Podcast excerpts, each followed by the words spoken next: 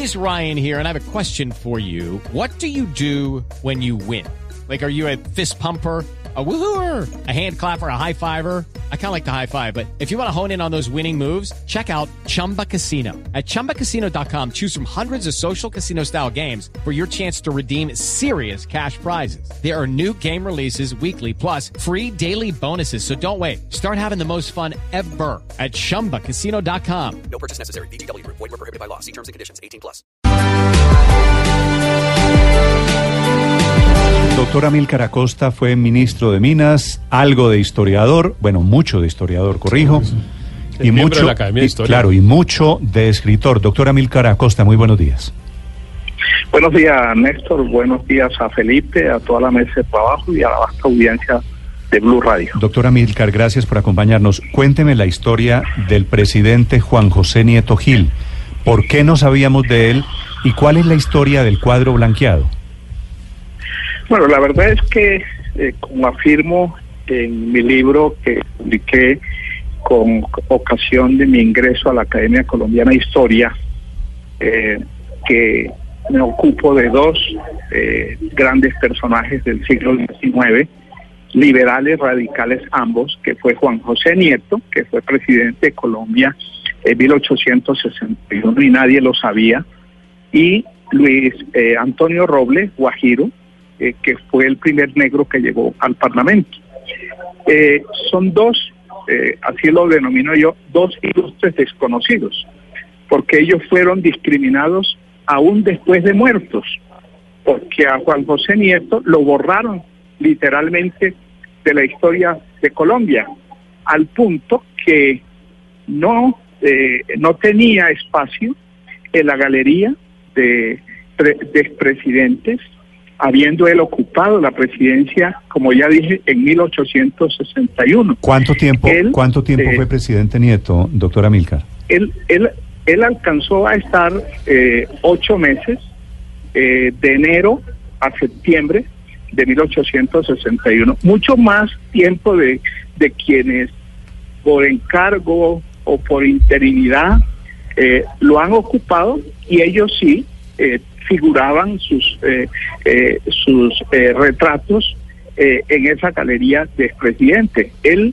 le tocó el turno 41 y hasta ahora que se le hace este reconocimiento, se hablaba de que el presidente Santos era el presidente número 114. Pues ahora, gracias a esa reivindicación y a esa recuperación de la memoria de Juan José Nieto es el número 115. Sí, pero doctora Milcar, ¿cómo es, cómo es el tema del cuadro? Porque hay un cuadro pintado en el siglo XIX del presidente Nieto. ¿Por qué el cuadro fue alterado? ¿Quién, quién hizo o de quién es la discriminación con el cuadro y con el personaje?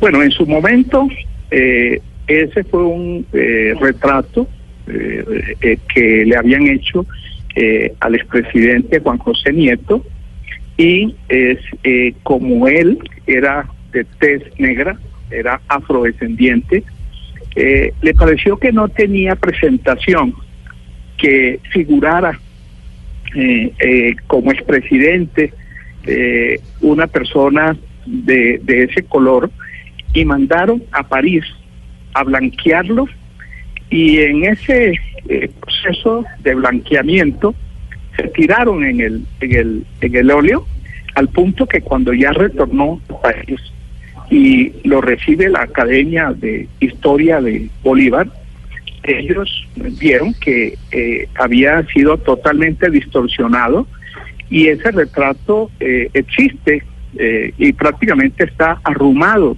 allá en, el, museo el que van a colgar el que van a colgar ahora dentro de 10 minutos es muy diferente de este de este el retrato el, óleo blanqueado. Es una reproducción. Eh, a través de la cancillería eh, se nos contactó a la Academia Colombiana de Historia primero para que le hiciéramos llegar a la cancillería una reseña histórica del personaje y además para que le hiciéramos llegar eh, los bocetos o, retratos que nosotros tuviéramos y con base en, esa información eh, la Cancillería eh, buscó un artista que no sé el nombre, ahora se revelará eh, con motivo de la develación de, del óleo, eh, para que hiciera este óleo que hoy se va a, a entregar y va, eh, desde hoy, eh, va eh, a ocupar Juan José Nieto el lugar que nunca ha debido dejar Sí, de ocupar. Exacto, doctor Almircar, para, para comprender mejor, ese óleo blanqueado del siglo XIX del que usted nos habla nunca estuvo en la galería de los óleos de los, de los expresidentes. Era un No, retrato nunca, que le habían nunca. hecho a él. Sí, señor. Además, porque eh, era a él inicialmente le hicieron un retrato. Eh, y como en esa época, eh, lógicamente, no, no existían las fotografías, entonces lo que hicieron cuando él ocupó la presidencia fue que sobre el mismo, eh, eh, sobre el- la misma pintura que le habían hecho, le pusieron la, la banda presidencial. Y, y ese retrato fue el que fue hasta Francia para ser blanqueado y, y retornó al país, pero totalmente Ah, distorsionado. pero el proceso de blanqueamiento fue sofisticado, no fue que le echaron aquí una pinturita por encima. No, no, no. No, no, no, no. Bueno, me imagino que recurrieron a París porque no se tenía en la época eh, de los hechos los medios Y usted como sabe, para usted sabe, hacer doctora Milcar, proceso. me imagino que usted debe tener alguna pista quién quién era el racista o quién fue el discriminador detrás del proceso de blanqueamiento del cuadro. Bueno, una de las personas eh, que, más ha investigado sobre Juan José Nieto, que incluso eh, publicó eh, un trabajo eh, de, sobre eh, la biografía de Juan José Nieto, que fue Orlando Falborda, y yo personalmente tuve ocasión de hablar con él. Eh, nunca se pudo precisar de quién fue la iniciativa y, y quién fue el responsable de ese eh, despropósito. Y ahora, y ahora, doctora Milcar, ¿por qué no lo incluyeron más? El blanqueamiento es una, una, cosa terrible, pero también ¿por qué en su momento quién no lo incluyó en la galería de los expresidentes? Bueno, aparentemente fue una omisión, eh, pero cuando uno mira la trayectoria del personaje, que además fue autodidacta, eh, fue una persona de extracción humilde, eh, nacida allá en Baranoa, eh, Atlántico, eh, les pareció que tal vez era una, perso- una persona irrelevante y, y, y lo pasaron por alto. Por eso yo digo que a él le pasó lo mismo que, que al negro Robles de La Guajira, que fue el primer negro en llegar al Parlamento, que ambos fueron discriminados hasta después de muerto, porque eh, en la historia oficial eh, no, no hay eh, ese reconocimiento y por eso me, me empeñé con el trabajo que hice para ingresar a la Academia Colombiana de Historia en rescatar eh, la memoria de estos dos personajes. Me está escribiendo un oyente, mm, doctora Milcar, que se llama Rafael Martínez. Dice que Fals Borda comprobó y encontró el verdadero cuadro, la imagen real, en los calabozos del Palacio de la Inquisición, que fue enviado a los talleres de restauración del Ministerio de Cultura en Bogotá en 1974. Claro, y hoy está exhibido en el Museo de Historia de Cartagena, que es el Palacio de la Inquisición. Esa historia la cuenta sí. Moisés Álvarez Marín, que es director del Palacio de la Inquisición no, de su museo desde hace 25 años. Y fue con él con quien Orlando Fals fue, digamos, a las mazmorras propias del Palacio de la Inquisición, donde estaba botada buscar- literalmente basura, a buscar el cuadro. Qué historia maravillosa, ¿no? Doctor, doctora Bueno, Milcar. me tengo que despedir, Néstor, que ya va a empezar el acto, ¿viste? Bueno, hoy, bueno, no, no, lo dejo, ¿no? Eso sí es más importante. Bueno, Doctora Milcar, muchas gracias. Y-. Una, una historia francamente Sí. maravillosa. Impresionante y Teníamos, fascinante, teníamos sí. un presidente negro. lo ocultamos. Discriminación, haga la cuenta, de 61. 1861 a hoy. Al 2018, eso da por favor. 39 y 18 da 40. Sí. Casi siglo y medio. Pero además más de 20 años, 25 creo que hace que Orlando Falsa escribió esa historia. Y pues igual Ahí pasó quedó igual, así. claro. Igual pasó así. Hace unos pocos años se ha venido reivindicando el nombre de Juan José Nieto en el Caribe y en, la- en Cartagena en particular. En Cartagena, por ejemplo, se construyó una biblioteca pública, de esas bibliotecas grandes como las que se han hecho en Medellín y Pero Bogotá, sido- y se le puso el nombre de Juan Ha José sido Nieto. una historia que inclusive ha despertado el interés de colegas nuestros, entre Claro, sí. ellos eh, Gonzalo Guillén. Bueno, Gonzalo Guillén Felipe acaba de poner un tuit, lo estoy viendo en este momento, Sí. que dice, mi gran éxito. Mañana 2 de agosto, en un acto privado con sus amigos, Juan Manuel Santos deberá colgar en Palacio el retrato de Juan José Nieto, presidente negro borrado de la historia. Un logro que nadie me puede quitar, así no me inviten. Ojalá Duque no lo borre otra vez. Gonzalo, buenos días. Sí, buenos días, mucho gusto. Gonzalo, Buenos días. po- ¿por qué esto es en particular? Yo sé que usted ha escrito sobre este tema, aquí estoy viendo artículos inclusive para la prensa norteamericana de hace 10 años. ¿Por qué este cree que es un gran éxito suyo? Porque, bueno, todo comienza por el trabajo de Orlando Falborga, que es el gran artífice de todo esto. Eh, Orlando fue muy amigo mío. Y una, eh, siempre él escribió la historia del presidente negro en su historia de la costa y siempre estuvo interesado en ese tema. Y cuando ya estaba en sus últimos días, me dijo Orlando un día que fue a visitarlo con Blado. Me dijo, yo, yo, no logré que reconociera esto te dejo esa tarea a. Y cuando ganó yo pensé es la gran oportunidad de, de- de decir que no es el primer presidente negro una nota en el Miami en el Nuevo Herald. Y digamos que ahí comencé. El cuadro que van a colgar hoy no es de buena voluntad de Santos, sino es una acción judicial que yo emprendí, que gané. Obligué al gobierno a hacer una investigación que determinó que Nieto sí había sido presidente de Colombia y el cuadro que están colgando es por eh, acciones judiciales mías, que no no porque Santos sea buena persona, ni porque el gobierno haya querido reivindicar a la población negra de Colombia o algo así.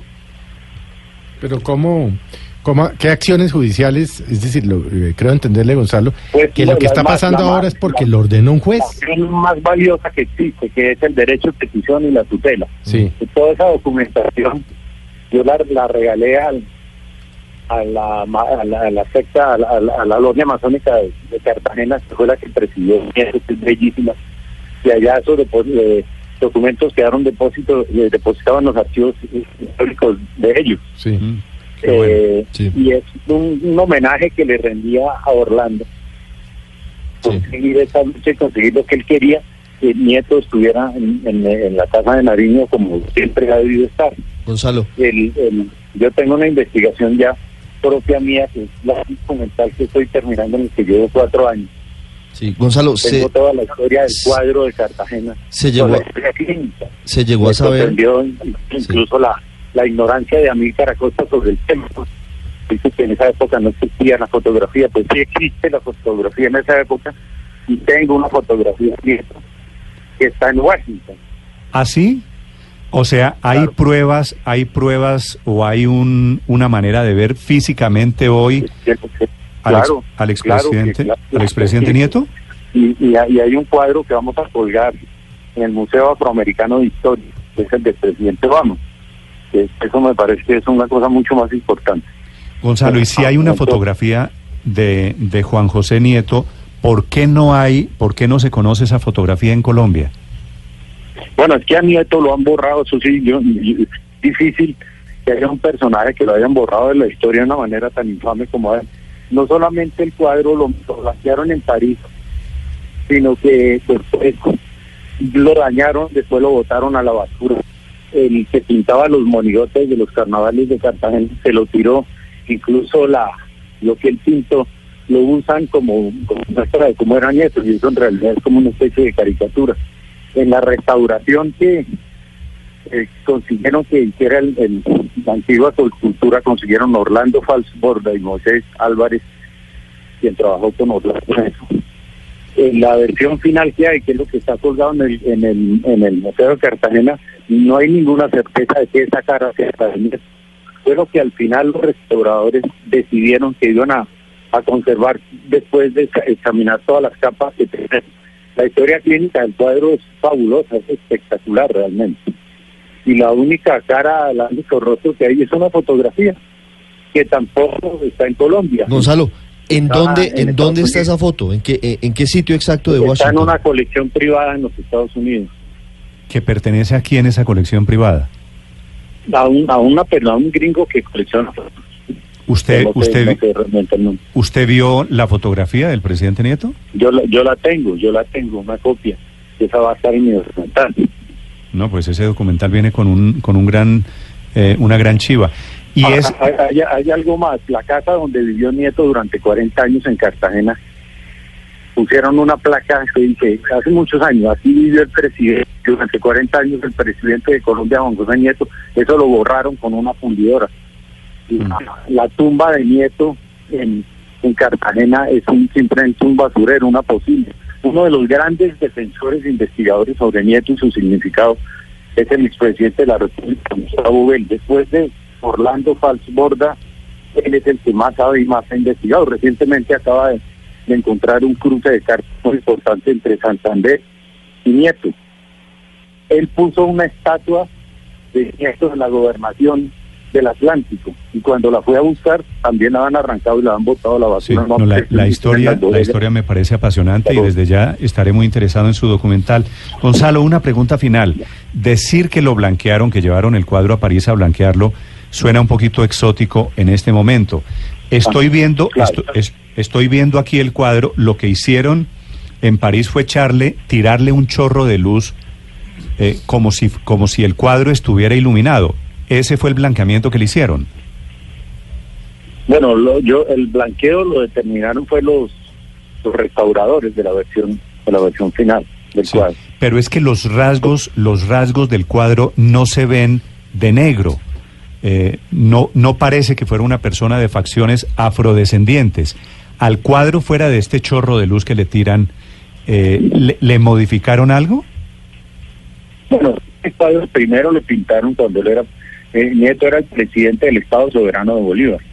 Colombia era un era Estados Unidos eh, de Colombia estaba compuesto por unas eh, secciones que eran autónomas. Eh, era un, un país federado. Eh, a este cuadro de él como presidente del Estado Soberano de Bolívar le pusieron la banda presidencial. Y ella con la banda presidencial, eso es lo que mandan a, a blanquear a París. Eh, ahora, de Nieto hay detalles muy importantes. Fue quien abolió la esclavitud en la región que él, que él gobernaba. Pero eso tampoco se lo reconocen. La abolición de la esclavitud se la reconocen exclusivamente a, a un caucano. Sí. En fin, hay muchísimas cosas que yo creo tiene- que con la colocación de Juan Gonzalo, ¿tiene Sí. algo que ver esta proscripción del nombre del presidente Nieto que estamos descubriendo 150 años después con el hecho de que Estados Unidos todavía no abolía la esclavitud y Estados Unidos no tenía relaciones con presidentes negros en ese momento? Es decir, ¿puede, digo, aquí haber, haber una mano internacional? No, yo no creo, no, eso es puro racismo local, para mí es puro racismo. Puro racismo local. Sí, señor. ¿Quiénes, ¿Quiénes podrían haber sido? Porque estábamos intentando con... bueno, el primero con que comienza a, a esconder a. Nieto es, es, eh, el general Mosquera. Nieto era de las huestes de Mosquera y él muy decentemente le entregó la presidencia porque es que él toma la presidencia es porque Mosquera Tomás no llegó Cipriano a de Mosquera. no, sí, El ¿Cómo? caucano, sí. Tomás Cipriano de Mosquera. Sí, claro. Sí, exacto, Tomás Cipriano de Mosquera. Él es el que comienza a, a blanquear a Nieto. Incluso Nieto era el- en su momento el masón más importante que hay en Colombia y ser masón era muy importante. Él tenía grado 33 y Mosquera creó una logia propia de él y se puso grado 34. Eso- no existe en el mundo, nunca ha existido. Solo él Bueno, y, y la, el regimiento que comenzó o el ostracismo al que lo sometió Mosquera continuó a lo largo de la historia. Pues que en Cartagena, por ejemplo, a Bartolomé Calvo, que sí, ese sí fue un presidente muy dudoso, sin ninguna importancia, eh, le tienen una biblioteca, el nombre de él, cuadros de todo. Y Nieto, no, hay- no hay nada, no hay ningún recuerdo de Nieto. En Bueno, la, la estatua más importante de. Cartagena es de Pedro de Heredia, que es esclavista, pero no hay ninguna estatua de- del hombre que acabó con la esclavitud. Bueno, de momento contribuyamos contando que hubo un presidente negro que estuvo sometido al, a la clandestinidad durante 150 años y que se está redescubriendo ahora por cuenta Pero- de estos investigadores. pero- Orlando Falsborda, Amílcar Acosta, Gustavo Bell. Gonzalo Guillén, eh, Gustavo Bell. Bell, el de Cartagena, ¿cómo se llama? Gustavo Moisés. Bell es Moisés muy Álvarez importante Marín. en eso. A mí Caracosta no ha aportado nada, sino ha recogido información muy mal recogida. Ok. Es Orlando Fals, Moisés Álvarez y Gustavo Bell, los grandes historiadores de Juan José Nieto. Gonzalo, un abrazo, gracias. Pero también hay que reconocer, Bueno, Néstor, que